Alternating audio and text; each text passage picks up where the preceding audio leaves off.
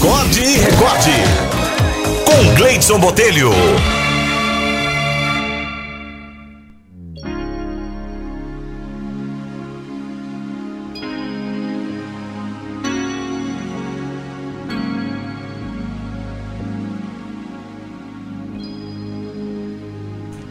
A historinha de hoje se chama Eu Não Gosto de Você, Papai Noel. É um texto de Aldemar Paiva. Eu não gosto de você, Papai Noel. Também não gosto desse seu papel de vender ilusões à burguesia. Se os garotos humildes da cidade soubessem do seu ódio à humanidade, jogavam pedra nessa fantasia. Você talvez nem se recorde mais. Cresci depressa, me tornei rapaz, sem esquecer, no entanto, o que passou. Fiz-lhe um bilhete pedindo um presente e a noite inteira eu esperei contente. Chegou o sol e você não chegou. Dias depois, meu pobre pai, cansado, trouxe um trenzinho feio, empoeirado que me entregou com certa excitação. Fechou os olhos e balbuciou: É para você, Papai Noel mandou. E se esquivou, contendo a emoção. Alegre e inocente nesse caso, eu pensei que meu bilhete com atraso chegará às suas mãos no fim do mês. Limpei o trem, dei corda ele partiu dando muitas voltas. Meu pai me sorriu e me abraçou pela última vez. O resto eu só pude compreender quando cresci e comecei a ver todas as coisas com realidade.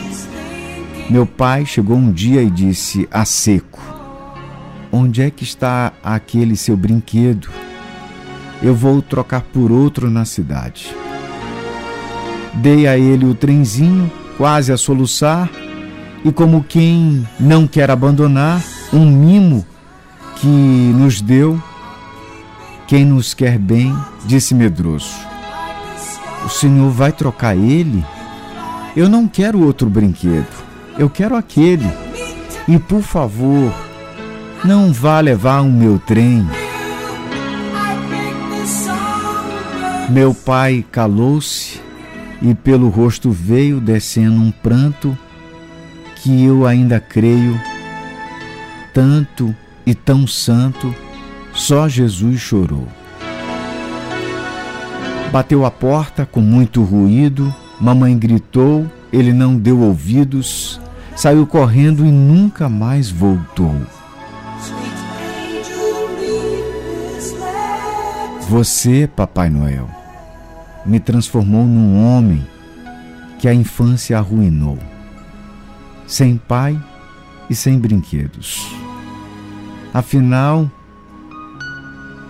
dos seus presentes, não há um que sobre para a riqueza de um menino pobre que sonhe o ano inteiro com o Natal. Meu pai, pobre pai doente, mal vestido, para não me ver assim desiludido, comprou por qualquer preço uma ilusão. E num gesto nobre, humano e decisivo, foi longe para trazer-me um lenitivo, roubando o trem do filho do patrão. Pensei que viajara no entanto, depois de grande, minha mãe, em prantos, contou-me que fora preso e, como réu, ninguém a absorvê-lo se atrevia. Foi definhando até que Deus um dia entrou na cela e o libertou para o céu.